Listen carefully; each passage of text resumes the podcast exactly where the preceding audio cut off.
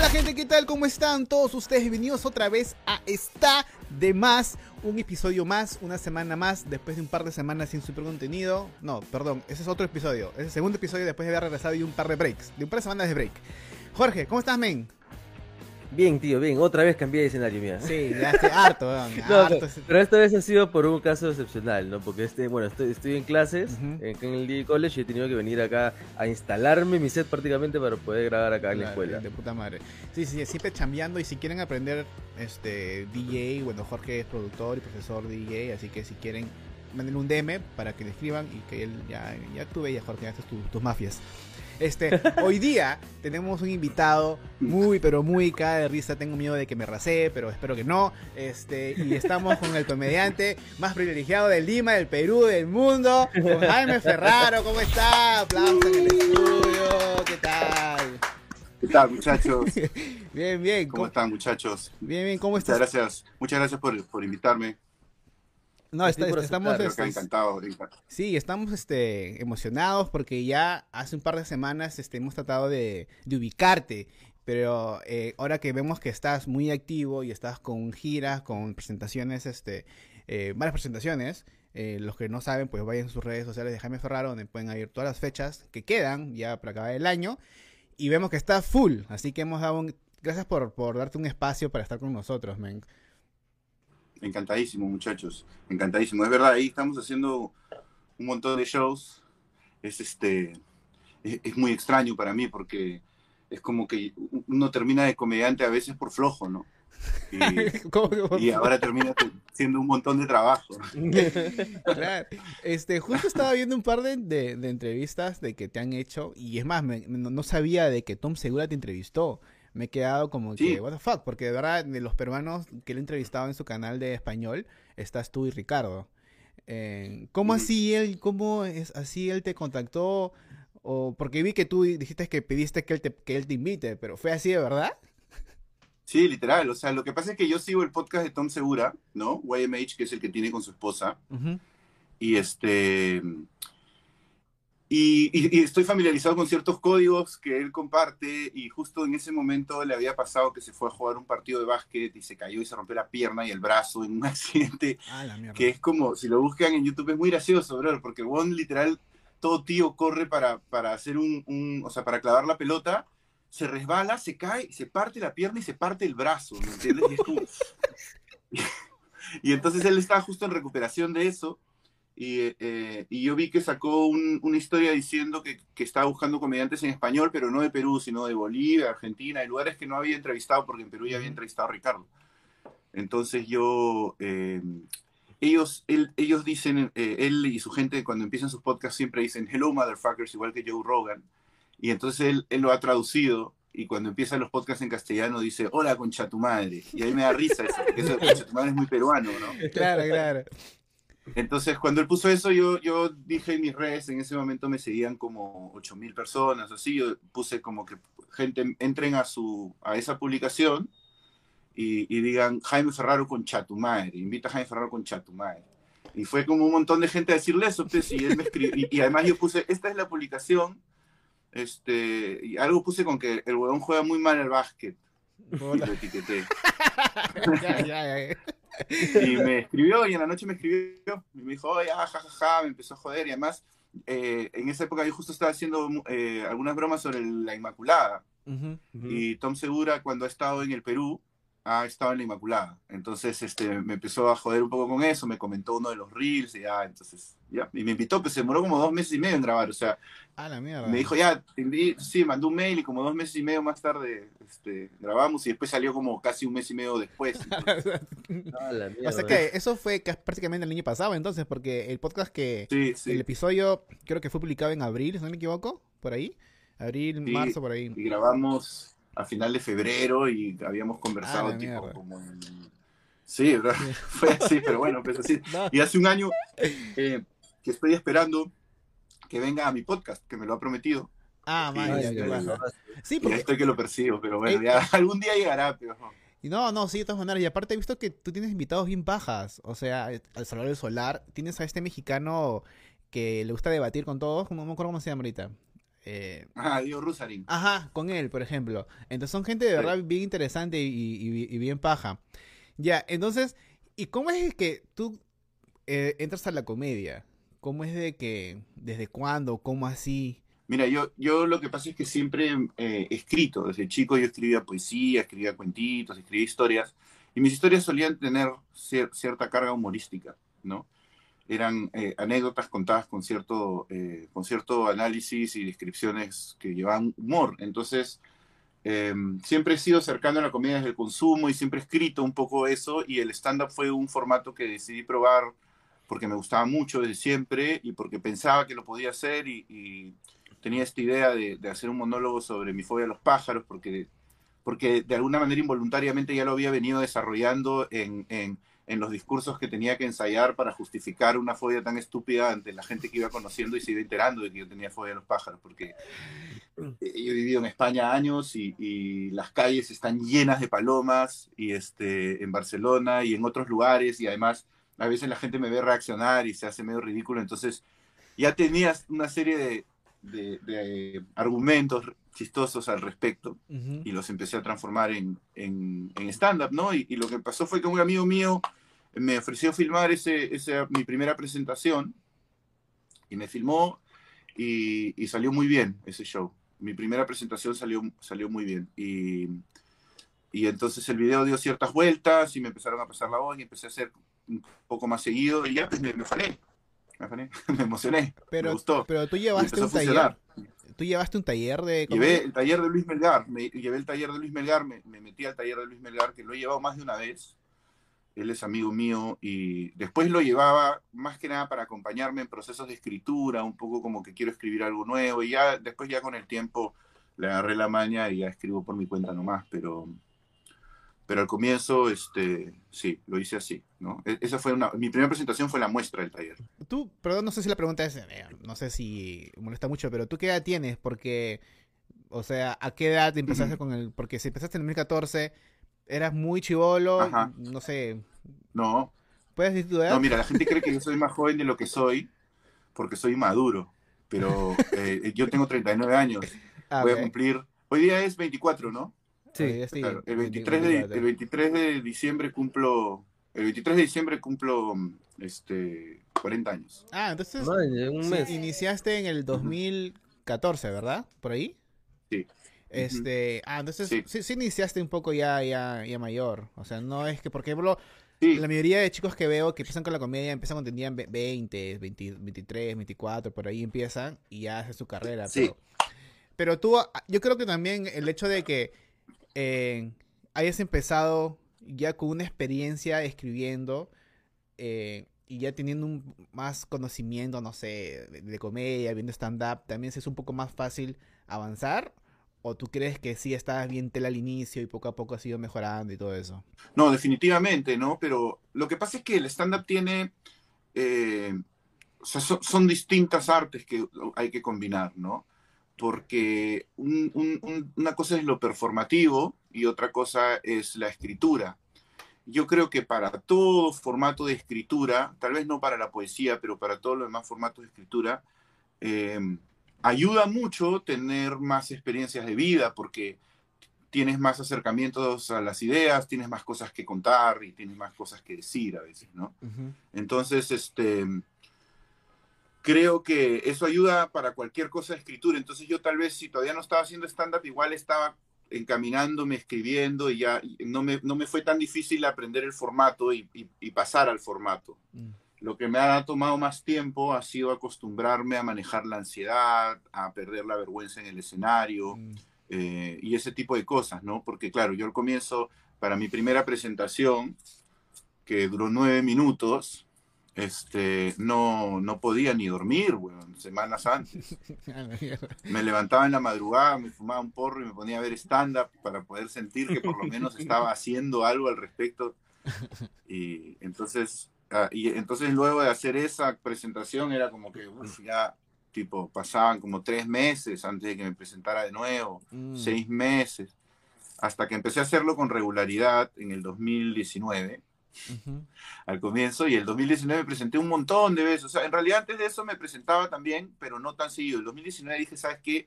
Voy a hacerlo todo el tiempo. Entonces ahí me empecé a presentar mucho y, terminé haciendo un show de una hora, que es una versión más o menos beta de lo que estoy haciendo ahora.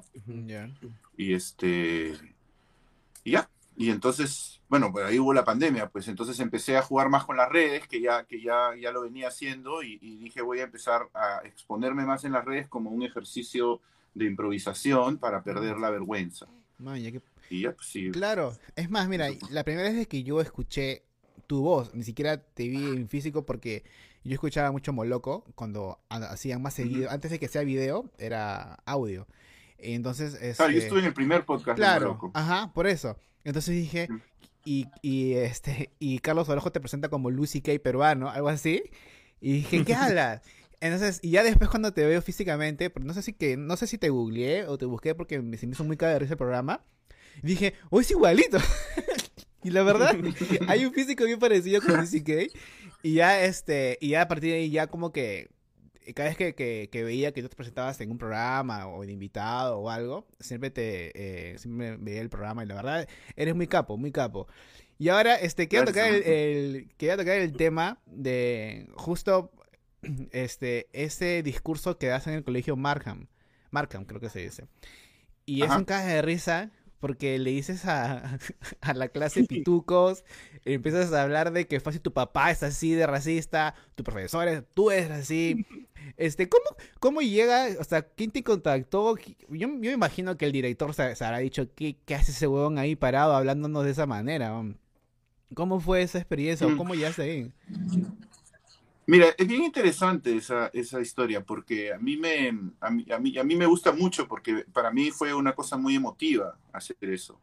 Eh, eh, no, hay muchas cosas que, que, que, que, la gente proyecta sobre eso. A mí me gusta mucho también por eso el, el, el experimento que yo creo que hago con mi personaje de representar ciertas este, taras ¿no? de nuestra sociedad. Claro. Porque permite a la gente proyectar muchas cosas y a mí me parece interesante porque eso que tú dices del Markham, eh, hay, mucha gente que me lo ha comentado y es gracioso porque el, el, director me escribió un mail muy, muy, muy emotivo agradeciéndome, este, citando frases incluso del, del discurso. Ah, Después me han querido invitar a otros eventos que no he podido ir, o sea, por ese lado, a veces la gente se olvida que los profesores, muchos profesores del Markham, y, y incluso el director, el Markham tiene un director inglés y un director peruano y me escribió el, el, peruano después, pero el, muchos de los profesores del Markham son gente inglesa de clase media.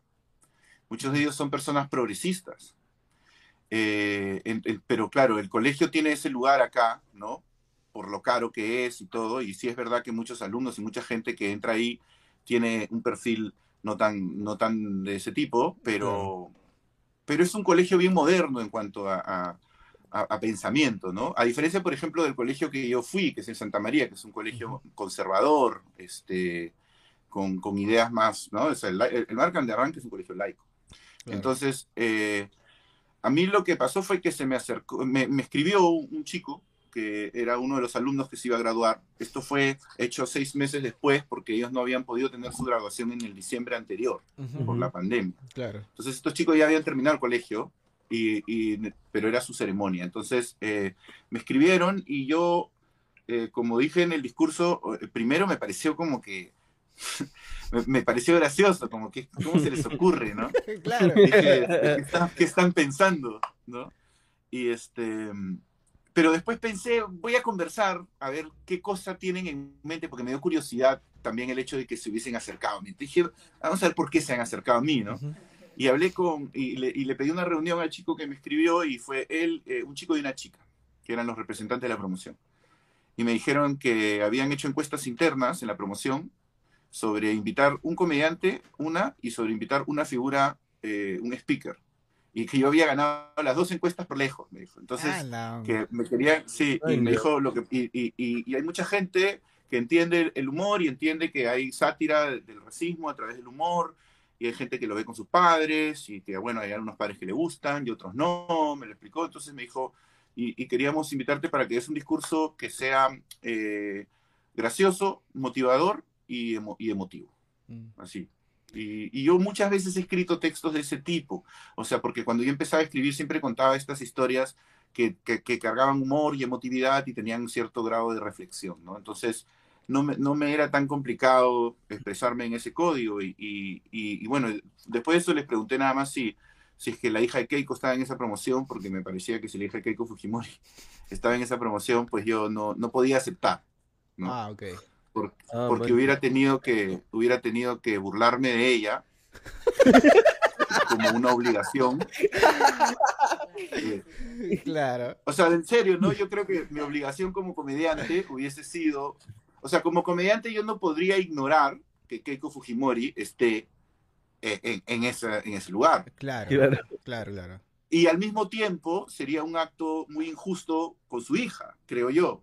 Sí. Que más allá de mi, mis posiciones, su hija no tiene nada que ver, ¿no? Claro. No sé, en todo caso, no la voy a poner en ese lugar, o sea, sería creo un acto demasiado egocéntrico. Uh -huh. Entonces, este, pero no estaba, no estaba, la chica es, es más joven, entonces, este, eh, nada, pues acepté. Y, y, y, no me pidieron ver el discurso, yo podría haber dicho lo que quisiera. Ah, man, ya. Eh, eh, y, y, la verdad es que la gente ahí lo tomó muy bien. O sea, hablé yo y también habló Alonso Briseño, que es el vocalista de esta banda With a Lion. Uh -huh. sí, claro. él, él, sí es, claro. él, sí es, exalumno del Markham. Y eh, nada, y cuando terminamos, porque yo estaba sentado, o sea, cuando estoy en el discurso se ve que hay unos profesores sentados ahí en el escenario. Claro, ¿no? Yo también estaba sentado en el escenario, solo que más allá. Eh, entonces yo he estado toda la ceremonia sentado en el escenario y me he parado para hablar y me he vuelto a sentar. Y Alonso Briseño estaba a mi lado. Entonces cuando yo, cuando he terminado la ceremonia, los, todos los profesores y yo nos hemos ido juntos. Y ahí todos se me acercaron a, a felicitarme, les había gustado mucho el discurso, estaban muy contentos. Uh -huh. Muchos padres me escribieron también después. Hay otras personas que no les parece, pero eh, he escuchado, ¿no? Alguna cosa, pero no, no, no, no, no, no me lo han dicho a mí. O sea, yo no he recibido esos mensajes directamente, ¿no? Claro. Ahora, o sea, yo cuando escuché el discurso me pareció bien emotivo por el hecho de que das el mensaje a, a los chicos de que, y se me quedó una frase que dice, si, si tú eres, si, si, si ves cómo la gente se ríe del personaje que yo hago, uh -huh. entonces da, pregúntate por qué se ríen, ¿no? O sea, eso es lo que yo capté más o menos de, de, de esa parte. Uh -huh. y, y, la verdad sí es un buen mensaje de cómo es de que todo depende de ellos y cómo es lo que quieren hacer con su vida cuando salen del colegio. Y de verdad sí me parece puta madre. Lo que sí me sorprendió y vi los comentarios que se acaban de risa todos en los comentarios es de cómo dices la palabra pitucos y cómo es de que referencia que fácil tu papá es así, fácil tu, tu profesor es así. Entonces esa parte fue la parte de que dije, ala, qué pendejo para decirlo. Porque yo no sabía que era tan progre en Markham. Este, y dije, pucha, ahorita fácil después de esto la, la, la, han hecho, oh, huevón, porque dice esas palabras, ¿no? Pero qué bravazo que ahora que nos cuenten cómo ha sido detrás de todo eso y que la gente que no sabía y se pregunta qué pasó después, bueno, ya ah, todo fue de puta madre. ¿Y qué pasa? Claro. ¿Qué pasa que, y, que... y, eso que no era, no era poca gente en realidad, porque al final del video hace una toma del público y era un huevo. Sí, era un huevo. Era un montón de gente, era toda sí. la promoción que deben ser eh, más de 100 alumnos con todos sus padres. Sí, sí, sí. Puta, yo me imagino. Ah, fácil sí, hubo alguien. Fácil, fácil, hubo alguien que dijo: es un, oh, es un que nos insulta acá. Porque fácil. sí, me falta un huevón de que siempre lo toma personal, ¿no? Es, es, esos comentarios. Y justo ahí sí, en, el, sí. en, en, el discurso. Ahora, mira. Ajá. No, dime, dime, dime. Es que es bien loco porque la, la, eh, la expresión pituco, yo personalmente no la considero un insulto. ¿Ya? Eh, yo un amigo mío muy pituco me escribió justo después de eso y me dijo, oh, qué chévere tu discurso, me gusta mucho el personaje que haces y está chévere y no sé cuántos. Es un amigo mío que su familia tiene tipo eh, yates, o sea, yeah. ¿me entiendes? Como que tiene una cancha de fútbol en su casa, tipo, ese tipo de cosas. Y él me dice, oye, brother, pero acá entrenó firme porque él es medio artista y pinta, pinta muy bien. Y decía, tú y yo no somos pitucos. Y yo le digo, no, sí somos pitucos, bueno, lo que pasa es que no somos imbéciles. es, una, o sea, es una buena respuesta. Es que, ¿sabes qué pasa? Que si no es pituco él, ¿quién es pituco? Él es pituco. Claro. ¿Me entiendes? Uh -huh. O sea, yo he crecido en San Isidro toda mi vida. Y el mismo hecho que yo hoy en día me pueda dedicar a ser comediante y, y, y haber eh, rebotado en el colegio y haber rebotado en la universidad y, y, con el tiempo haber tenido la oportunidad de yo educarme de manera autodidacta hasta poder estudiar lo que quiero y darle forma y un camino, digamos, que yo elijo a mi vida después de muchos años, es porque he tenido mucho tiempo para intentar y he podido darle forma a muchas oportunidades en mi vida, ¿no? Uh -huh. Y eso es algo que me lo ha permitido mi privilegio. Entonces, no es algo de lo que yo me avergüenzo, porque no es algo que yo podría haber hecho algo por cambiar, sino claro. para cambiarlo, sino es una realidad y trato de hacer lo mejor que puedo con ella, con conciencia y sin culpa. Uh -huh. La culpa es para los católicos. Claro. Entonces, esos son los pitucos católicos. Entonces, yo, yo lo veo así, ¿no? Entonces, eh, la palabra pituco no me parece que sea un insulto, me parece, mira, eh, es una de esas palabras que es un insulto cuando se le acompaña de otra, ¿no? Cuando alguien te dice pituco de mierda, pituco huevón, ¿no? Uh -huh. Ese tipo de cosas, ¿no? Porque es, estás representando a lo peor de esa categoría, tal vez. Claro. Y, y, y cuando yo les digo que, que, que, algunos de ellos son así, o que tal vez sus padres son así, o, su, o sus maestros son así, es porque yo, yo vengo o sea, yo también vengo de ese entorno. Entonces, cuando yo decidí aceptar ese, esa invitación, la acepté precisamente porque primero dije, voy y hago como Ricky Gervais en los Globos de Oro y insulto a todos. claro. ¿No? Y lo filmo y lo saco al toque, porque el primer video que salió era mi novia filmándome desde atrás. okay. Y que lo puse en Instagram. Y el siguiente video que está en YouTube es el de la grabación oficial de la ceremonia que ellos me lo pasaron, que yo me lo bajé, lo corté, porque la ceremonia claro. entera está en, el, en YouTube y, y, yo subí ese pedazo, ¿no? Entonces, este... mi idea era un poco ir a incendiar al comienzo, pero después pensé, mira, yo también vengo de ahí, ¿no? Y, y, hablé con mis tres mejores amigos, que uno es cineasta, el otro es psicoanalista y el otro es un filósofo que desarrolla un videojuego eh, para PlayStation en España. Uh -huh. Y yo dije, puta, son chéveres, man. Son huevones pitucos que han hecho como cosas buenas con sus privilegios también. Claro. Y, y, en el, y en el Markham hay, hay, gente así. Yo tengo buenos amigos también del Markham. No necesariamente son la mayoría, pero, o sea, pero hay, pues, Entonces yo dije, a ellos hay que hablarles, ¿no? Uh -huh. y, y, y, esa era mi intención, ¿no? Que, que si hay por ahí algunos de ellos entiendan. Y yo también he tenido, he cargado prejuicios y actitudes racistas durante mi vida. Seguro por ahí alguna tengo todavía o alguna me saldrá en algún momento, creo que nos uh -huh. pasa a todos. Claro. Pero... Ahora, en el momento en que estabas haciendo eso. el discurso, ¿llegaste a ver algún, algún gesto, alguna cara de alguien que te miraba como que este huevón me está puteando? ¿O, o simplemente... No, era muy raro. Era raro porque, mira, yo no memoricé el discurso porque lo escribí ese día en la mañana y entonces lo tuve que leer. Ah, claro. Y, y, y, entonces yo levantaba la cabeza a ratos, pero igual por el tema del de, de distanciamiento, es verdad que había un montón de gente, pero además por el distanciamiento había metros y metros entre cada eh, fila de gente, entonces era como muy este... Eh, eh, yo no veía nada y, y, la gente tenía, ¿cómo se llama? Mascarilla. Claro, o sea, imposible de ver los, los rostros.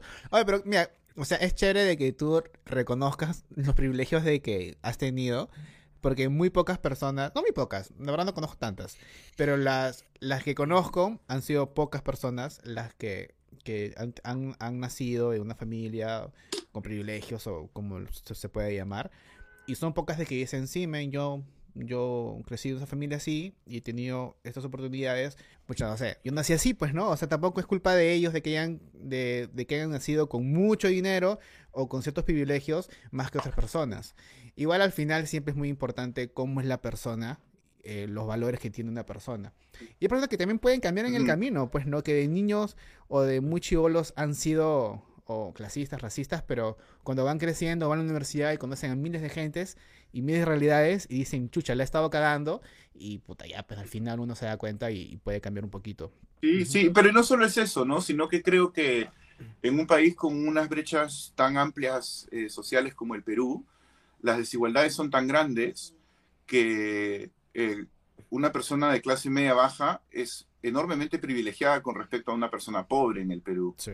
Entonces, eh, los privilegios que se dan no son solamente entre, digamos, la gente que viene de algunos barrios muy tradicionales o, o, o pitucos, sino hay muchas escalas de privilegio, ¿no? Uh -huh. Entonces, eh, evidentemente existe cierto grupo que representa eh, eh, la mayor, en todo caso, idealización de ese privilegio, ¿no? Uh -huh. Y por lo general se les, se les y se les asocia con lo blanco, ¿no? Claro. Porque es lo que predomina.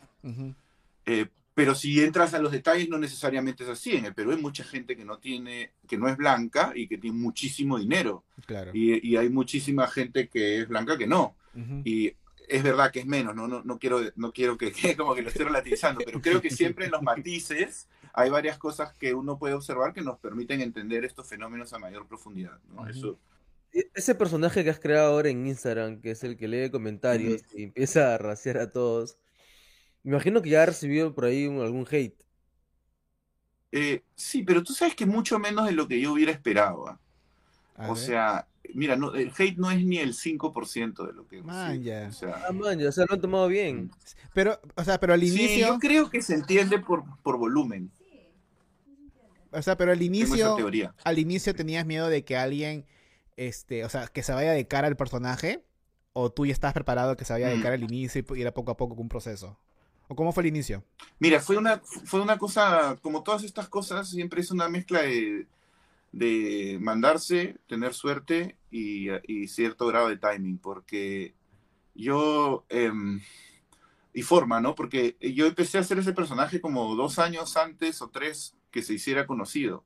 Lo que pasa es que solo lo hacía los jueves cuando contestaba preguntas y al comienzo lo hacía de vez en cuando y funcionaba y eso hacía que me siguieran como 8.000, 7.000 personas y, yo incluso hacía mis shows de stand-up ahí y, y, se llenaban, obviamente no como los de ahora, ¿no? que son más, mucho más grandes, pero, pero digamos que yo cobraba, no sé, pues 30 soles en un bar y vendía sin entrar, se vendían en horas. Entonces, yo con eso estaba como, como tranquilo y pensaba que también era un humor que la gente iba conectando de a pocos, ¿no?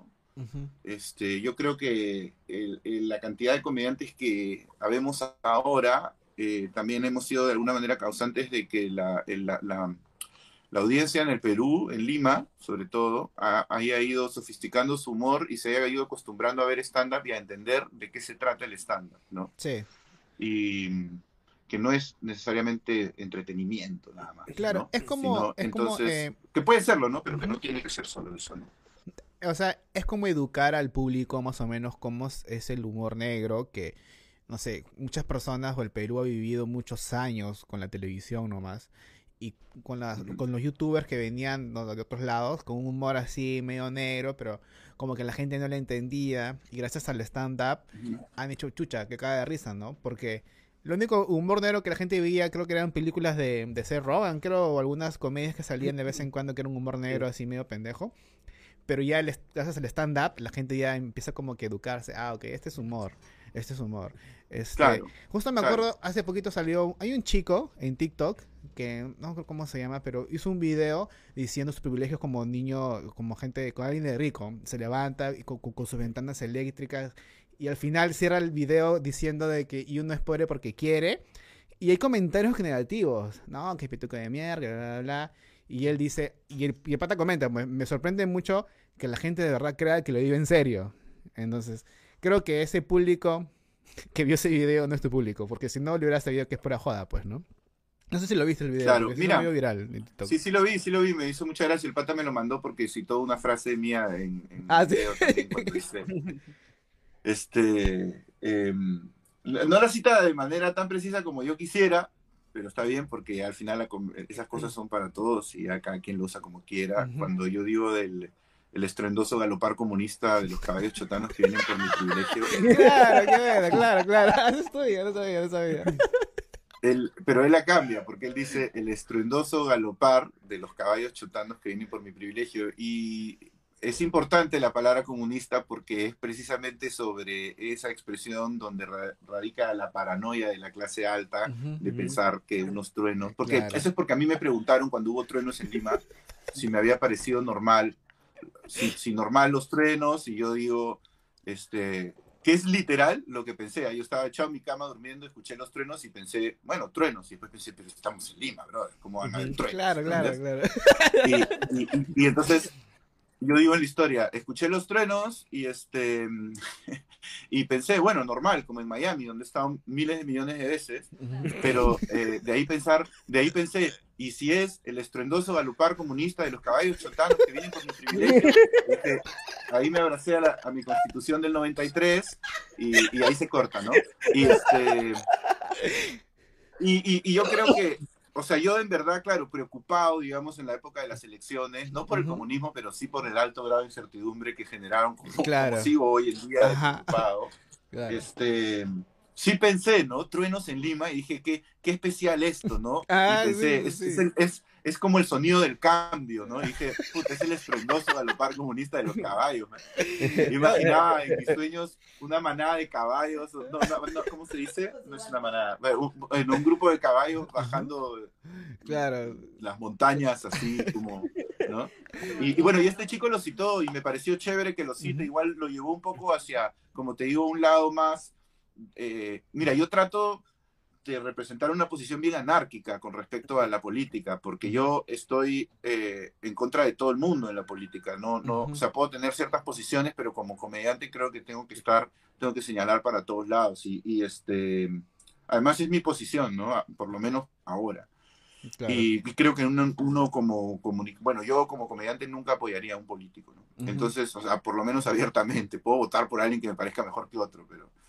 Entonces, em, él, él creo que lo planteó desde una perspectiva un poco más de derecha liberal, y yo creo que lo, lo- que yo, porque no, no incluye la palabra comunista, que aunque parezca un detalle tonto, es importante porque e- e- en el comunismo es donde radica la paranoia, como Claro. decía. Los otros son solamente los caballos chotanos que vienen por tu privilegio, pero si un grupo de caballos chotanos viniera para cambiar un poco el orden de los privilegios en el Perú, no sería necesariamente tan claro, trágico. ¿no? claro, claro. Oye, pero, ¿No? ¿sabes? pero, pero chévere de que él te haya escrito y te haya dicho, oye, mira el video. Porque mucha gente, Sí, muy bien. mu- mucha gente este, agarra un chiste y lo hace como que suyo. Porque espera de que no todos conocen a este comediante. Por lo tanto, lo voy a hacer y, si caga de risa, pues yo me gano los créditos. Pero es paja de que, aunque él no, no, no, se no ha visto si él ha dicho que es tu chiste, pero al- a, ti, dicho, oye, mira el video que hice y está tu frase acá. O sea, Es- él me lo es- mandó el es de primer puta- día. Antes de de, puta madre. él me lo mandó. Eh, y habíamos conversado antes también. Ah, maña, maña. Y, y su novia que sale en el video eh, era practicante en una chamba en donde, en donde Ah, ya, estoy, lo lo manjas. o sea, no a él no lo manchaba, pero la conocía a ella y él me había escrito alguna vez comentándome algo, preguntándome algo y habíamos conversado y después mandó eso. O sea, sí, hay buena onda, no conozco, pero todo bien. Y yo en general pienso que, hay que o sea, yo como comediante no, no, no censuro el humor. o sea, No, pienso que, claro. bueno, ahí tú, y que la gente vea. Y sí, mira, creo que es bien importante el hecho de que él haya subido un video y que la gente reaccione como reacciona cuando se confunde. Yo creo que al haber yo subido, yo cuando tenía todo esto guardado y empecé a subir todo, subí, subí más de 60 videos eh, o casi 160 videos el primer día. Ah, la mierda. Y, y después tenía más, entonces empecé a subir 10 al día porque tenía un banco de videos de como, no sé, pues dos años de hacer 10, 15 respuestas al día, y, ¿me entiendes? A, a- a- cada semana. Entonces, este, yo creo que al yo haber subido tantos, y por volumen se entiende De que hay un código transversal muy absurdo. Claro. Y entonces, este, entonces todo lo que yo diga creo que siempre está asociado a lo absurdo, a lo tonto, al idiota. A veces incluso cuando hay ciertas cosas que pueden ser más ciertas que, ¿no? que otras, valga la redundancia. eh, mi idea es que ya la gente lo reciba y cada quien más o menos vaya sacando lo que le parece, ¿no? Si te pones a discutir, Sí, sí, es por las huevas. Sí, y ahora, eh, de todas tus frases, ¿cuál es la, la que más has dicho, puta, esta, esta se me ha gustado más que muchas? O sea, ¿cuál ha sido una, una de, de tus favoritas que has, que has sacado? Eso, ¿no? Esa, eso me fascina, ¿no? El estruendoso galopar comunista de los Porque además, ¿sabes qué? Es un chiste que es muy real para mí, porque yo no me estoy, o sea, si bien me estoy burlando de la gente que estaba con esa paranoia del comunismo, sí igual representan mi propia, eh, em, ¿cómo se dice? O sea, mi propia paranoia, mi propia preocupación por la situación política, y al mismo tiempo no necesariamente toma partido, ¿no? O sea, si tú eres fujimorista, escuchas eso y, y- y dices, sí, pues el comunismo, el galopar comunista, y, y- te puedes reír. Ujú, Y si eres este, castillista, también lo puedes escuchar y te puedes reír de, ¿no? de lo mismo. Claro. Si eres de centro, tal vez, también. Entonces es un chiste que yo estoy orgulloso porque siento que engloba un poco lo que yo quiero hacer, que es, mira, hay, hay, hay ideas que están flotando en, en, en, nuestra sociedad y esta es una manera de observarlas. ¿no? Man, ya. Es eso, ¿no? Entonces, ahí funcionó. Este, ahora, regresando un poquito al discurso de, de, del colegio Markham, ahí dices tú que has estudiado en, en, Cuba. ¿Estudiaste eh, cine o guion cinematográfico? ¿Qué es lo que estudiaste ahí eh, específicamente? Eh, llevé un taller muy intensivo de como un mes y un poco más de guion cinematográfico que era como todos los días de 9 a 5, guion, guion, guion, ver películas, analizar, escribir, desarrollar y conversar con gente. Fui a la escuela esta de San Antonio de los Baños. Ya esto todo cuando yo había tirado la toalla de dedicarme a cualquier otra cosa en mi vida, ¿no? Había trabajado en una empresa exportadora de flores. Es, es, hay un gap que yo no incluyo en el discurso porque hubiera tenido que entrar en demasiados detalles, ¿no? Claro. Porque después de la universidad, eh, yo he vivido en España, he vivido en Uruguay, eh, este, he trabajado en diferentes cosas, he escrito blog, eh, o sea, hasta que eventualmente ya dije, pero siempre un poco hobby, tratando de sobrevivir, hasta que dije, bueno, ahora sí me voy a dedicar como a, a la creatividad de alguna manera, la comedia y, y, un poco lo que hago en chambas de marketing que hago también. Ma, qué bravazo. Pero tú has, has, llegado a escribir para una productora algunos guiones, sketches, ¿has estado cerca de la industria del cine o acá en, acá en Perú? O sea, he escrito comerciales cuando trabajé en, en publicidad, piezas de videos para eso. Y es, tengo ahí un guion de largo que estoy tratando de sacar ahí hace tiempo. He escrito una serie que he estado a punto de vender Man, ya. Pucha, con varias veces, con, con la hacía con Nico Saba y con Jelly Reate, Ajá. Ah, muy amigos míos y que bueno, ya al final ese proyecto un poco fue, pero tengo ciertas, este, tengo varias cosas ahí. En verdad siempre se está, siempre se está cerca y nunca sale. Sí, siempre es. Pero tú no has, Así siempre es. pero no has pensado en hacer tipo como los cinéfilos, o sea, tú financiarlo y buscar marcas por ahí, Sí, o ves mucha chamba que eso es. o sea, tengo, tengo ahorita un producto de ficción, de como falso documental, que estoy dándole vueltas. Lo hice porque me, lo, me pidieron, me pidió una, una, una productora, digamos, me pidió un producto. No, no me pidieron eso, pero yo les, yo les presenté eso y les gustó. Pero no sé si todavía no estamos, no sé si hay billete para producirlo, estamos viendo y este. Porque sería una cosa rara, porque es, un- es como un periódico, digamos. Y, y este. Y entonces, no sé, también estoy viendo si lo produjo por mi cuenta. Eh, pero sí, ¿no? Yo, yo quisiera eh, hacer este, algunos productos audiovisuales, me gustaría hacer algunas series, pero no, no me gustaría, o sea, no, no, si lo hiciera por YouTube es porque ya yo lo financio todo, pues, ¿no? Entonces, lo podría hacer, pero para eso creo que, no sé, tendría que estar ganando como los de Hablando Huevadas. No, pero ya, ya, vas, ya vas camino a eso, porque este, he O sea- visto que tus presentaciones todos, todas han llenado. O todas se están llenando. Ahora las que, las que vienen Sí. están agotadas o todavía están a la venta las entradas. No, la, o sea, la del 21 que fue el, el domingo se agotó en una semana. Ah, y a, a un mes del show, ¿no? La del el viernes 26 está casi llena, está ya casi llena, pero es porque hemos también ampliado un poco el aforo. Mm. porque hay ciertas regulaciones que han cambiado. Y después tengo una última el 5 de diciembre, eh, que está como por la mitad, pero supongo que se llenará, espero, me encantaría. ¿Y cómo te fue ahí en provincia? Has sido a provincia, ¿verdad? Ah, me fue muy bien. Sí, he estado en Cusco y en Arequipa. ¿Y qué tal ahí la gente? ¿Cómo es el Y- público de allá? O sea, ¿ves la diferencia? Este, pero antes de preguntarte eso, ¿tu, tu personaje de TikTok también lo metes a, a tus monólogos, a tus especiales, a tus presentaciones? Mira, no necesariamente, pero sí hay como, sí hay, eh, sí vas a identificar cosas en común, ¿no? Porque yo sí hablo de crecer en San Isidro, hablo sobre los privilegios. Lo que pasa es que lo hago en un formato mucho más extendido. Entonces los chistes, si bien comparten todavía cierta, cierto grado de absurdo, no son estas como, como golpes fuertes, ¿no? Son ideas un poco más amplias, este, que, en donde el humor está más en historias. A mí me gusta mucho que sea distinto, eh, pero al final todas esas son facetas de, de mí, ¿no? O sea, yo siento que a veces cuando la gente habla del humor negro, eh, como si fuese una categoría, ¿no? Y yo creo que no lo es tanto, ¿no? Eh, es como, o sea, el humor al final eh, el humor depende del comediante mucho, ¿no? Entonces, y va, y va a emanar de tu discurso.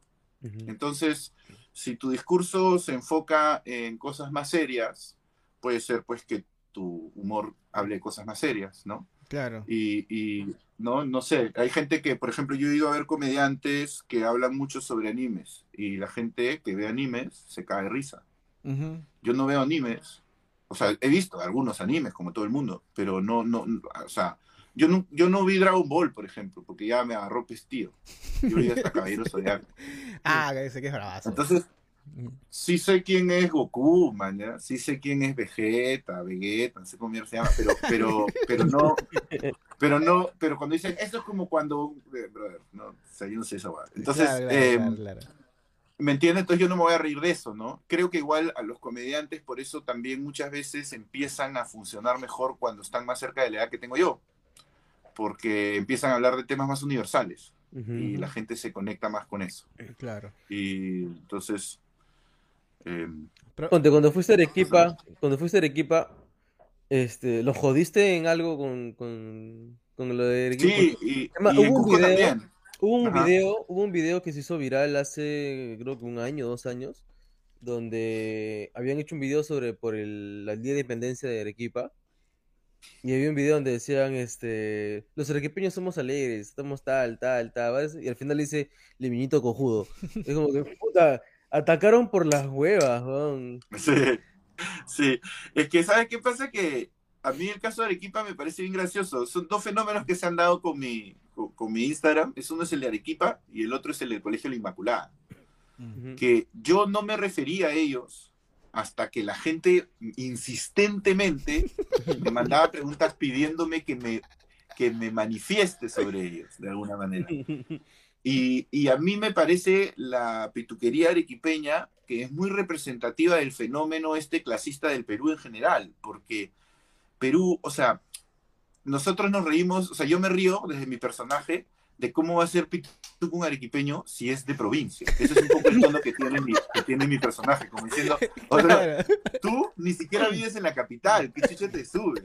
¿no? Esa es un poco la, ese es, ese es el tono que mi personaje Claro, representa, ¿no? Para Ajá. todas las personas que estén comentando acá abajo no es necesariamente lo que yo pienso, Claro, pero claro, ese personaje. sí creo que tiene un arraigo en la realidad, ¿en dónde? En, en la actitud, eh, digamos, este, arrogante que pueden tener algunos pitucos arequipeños, que es lo mismo que los limeños, porque, o sea, es, es irónico que un, que un limeño se ría de eso, porque tú eres de Lima, pues, brother, ¿y Lima qué cosa es? Como si, o sea, como si fueras de París, o como si estuvieses hablando de Nueva York, ¿me entiendes? Como que capitales que, que están como, no, no, pero digamos ciudades que están muy, muy, muy en la vanguardia de la cultura Claro. occidental, ¿no? Claro, claro. Ahora, claro. O sea- ahora, los arequipeños tienen un dicho que es bien, bien, bien fuerte, que dicen que por, por algo no han nacido a los pies de un volcán. Sí. O sea, súper arriba, ¿no? Su- Bueno, pero hay que agarrarse de lo que, de De lo que tiene. o sea, claro. No sé, cuando yo vivía en Uruguay, cuando yo vivía en Uruguay, eh, hablaba mucho de fútbol con los uruguayos y los uruguayos, tengo muchos amigos uruguayos eh, chéveres y, y en general son muy creídos con el fútbol. Y, y ellos me decían siempre, pero nosotros somos campeones mundiales dos veces. Y le digo, ya, pues, pero el primer mundial, Eso No cuenta tanto. Claro, ves. ¿mañas? Creo que hay ese Porque equipo el primer mundial es como que llamas a tus amigos, brother, juegas ahí en el parque y ¿mañas? Claro, claro. Y, y, ¿no? Es- ese es como ese campeón mundial de tabla que se llama Felipe Pomar, que fue el primer campeón mundial de tabla Ya. peruano, y el campeonato mundial de tabla fue en la Costa Verde, y eran 10 participantes, ¿no? Entonces, Claro, es como claro. que normal, ¿no? No, no, no, no es que hay que quitarle mérito, pero creo que hay que ver las cosas en su verdadera dimensión. Entonces yo le decía eso a los uruguayos y los uruguayos lo veían al revés, me decían, no, es, es más importante, porque es el primero. No, está- ¿no? Eso es como el volcán, eso es como Claro. lo del Mickey, pues. Ya, no, sí, El lo que te ayuda a dormir, ¿no? Lo que te ayude a dormir.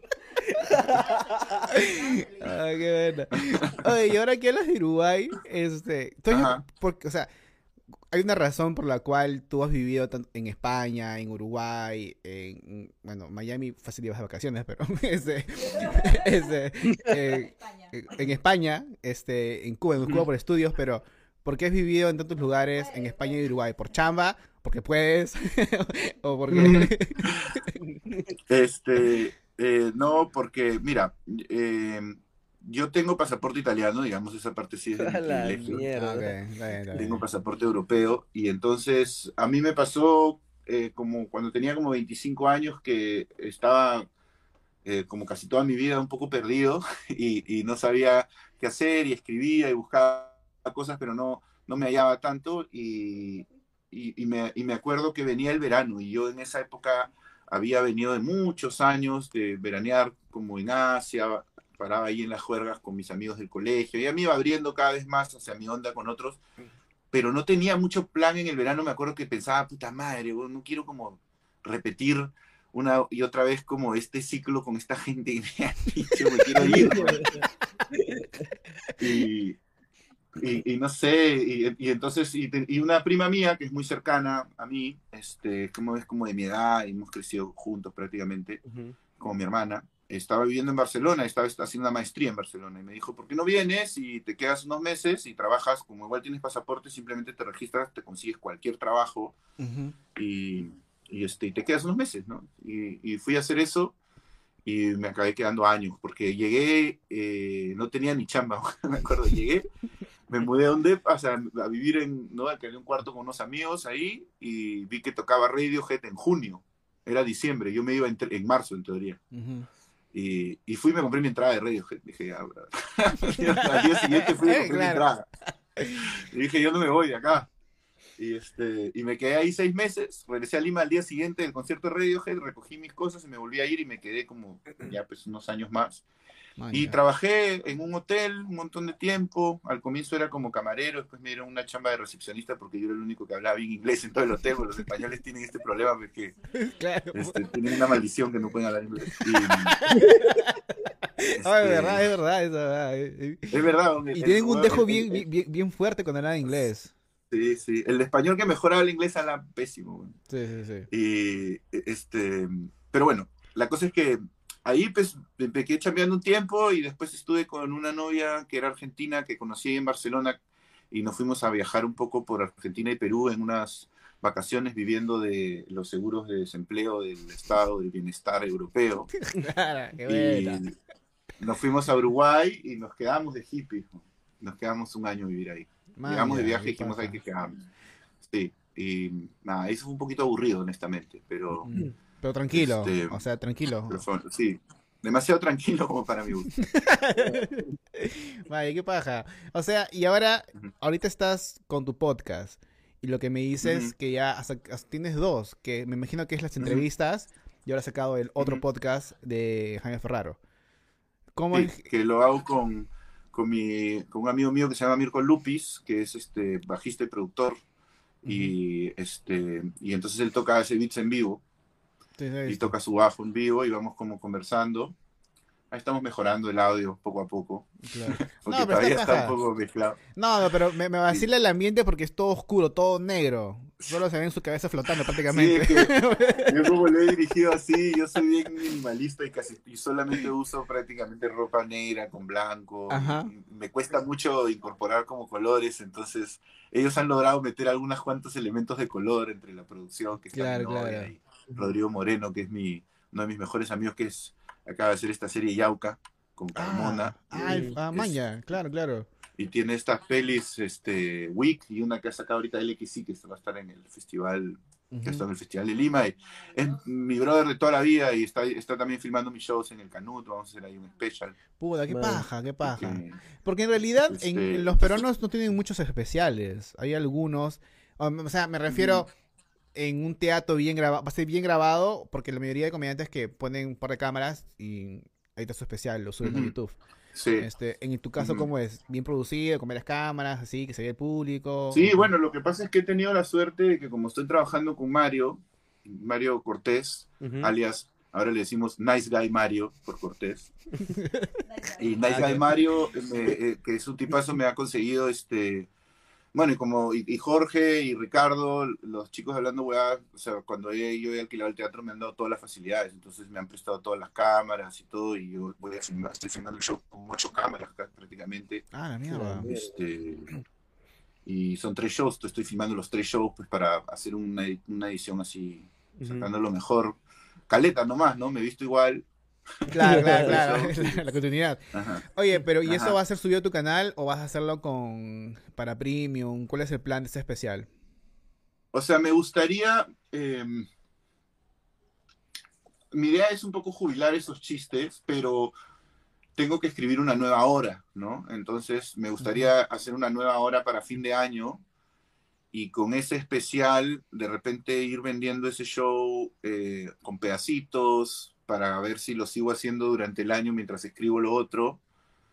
Y eventualmente me gustaría tratar de vendérselo a alguna plataforma de streaming, ¿no? Y Ujú. si no lo logro, lo, lo- lo sacaré en mis redes, de repente por un premium al comienzo, Ujú. después lo saco ahí, no lo sé todavía, ¿no? Y, o sea, honestamente ha sido bien circunstancial, porque estos shows se me han dado porque se ha podido hacer los shows, he quedado con Mario, se ha abierto la posibilidad, lo estamos haciendo y como se han vendido tan rápido, los hemos ido ampliando.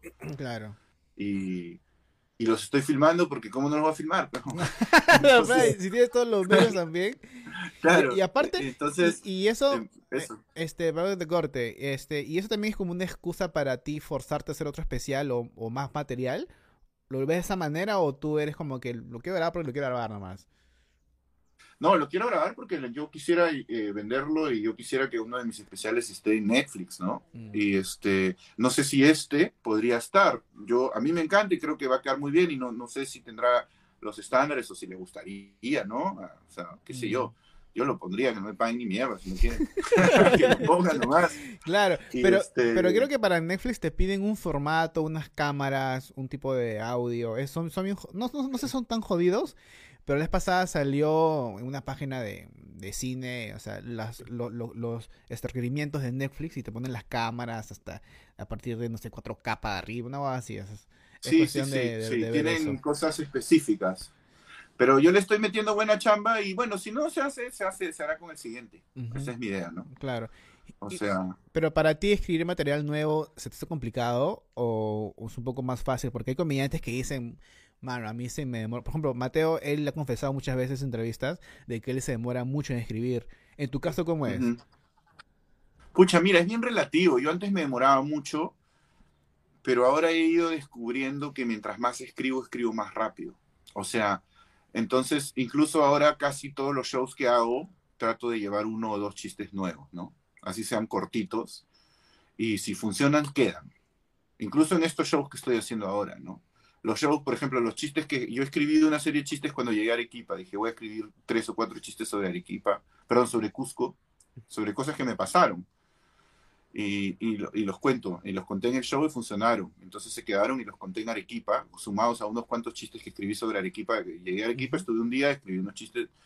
Y entonces ahora hablo también en Lima sobre, cuento esos chistes y hablo, hablo sobre haber estado en esos lugares.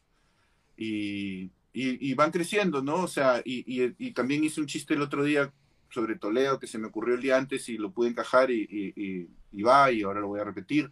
Entonces, claro, una vez que termine esos shows, ya esos chistes ya no los voy a poder volver a hacer, Ujú.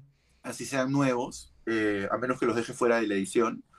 Pero, eh, no sé, mira, yo tengo un proyecto de libro de cuentos, estoy escribiendo una columna para eh, Sudaca. Ah, eh, maña.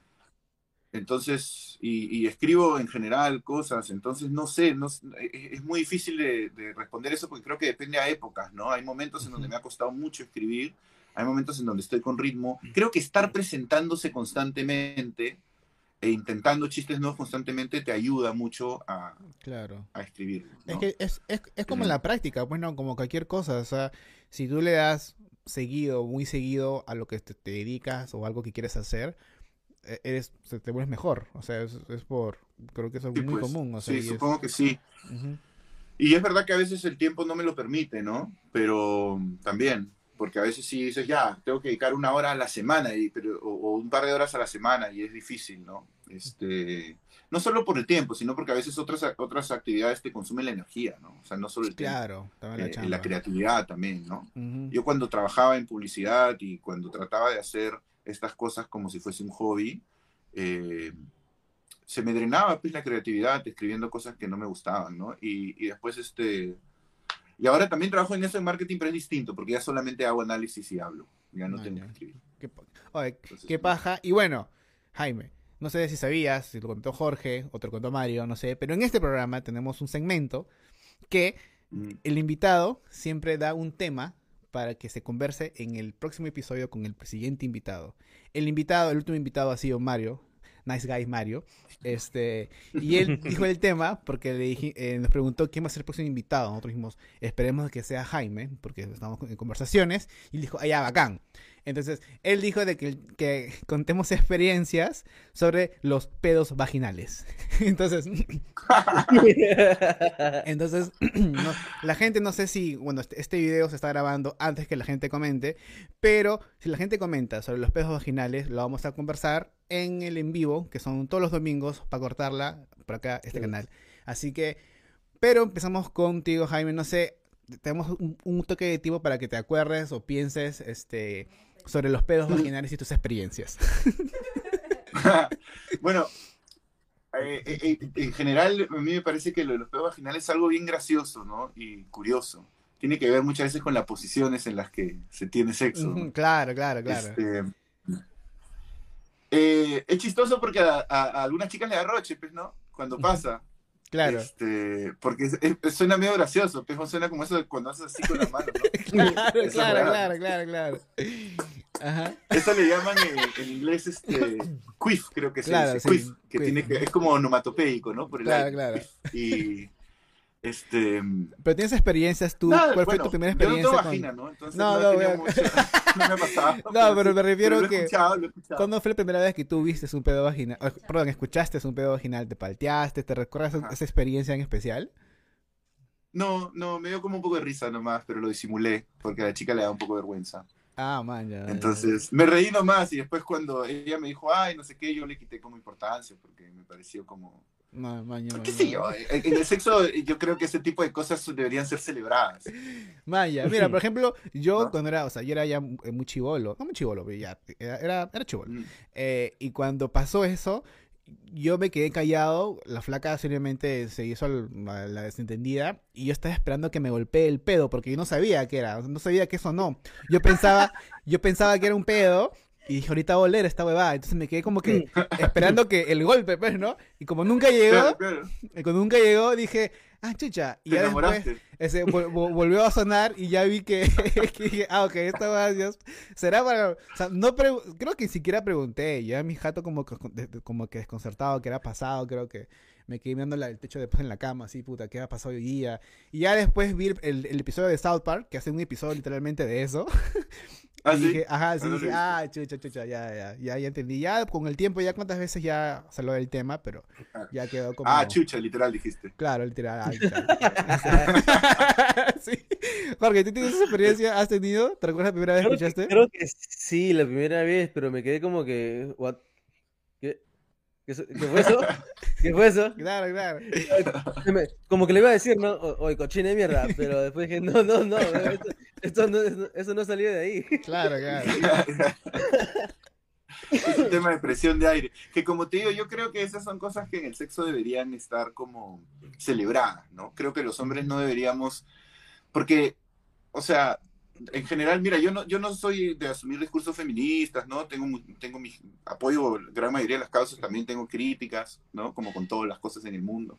Pero em, sí creo que es, es importante que las mujeres este, se sientan libres en el sexo, ¿no? Además creo que ganamos Claro. todos. O sea, Exactamente. eh, no, no, entonces, eh, ese tipo de, de- de cosas yo creo que a las chicas se, deberían y a los, y a los chicos, ¿no? Es, es lo caso que ninguno de nosotros tres lo haya sabido por educación sexual, por ejemplo, Ajá, eso es lo que justo iba a decir.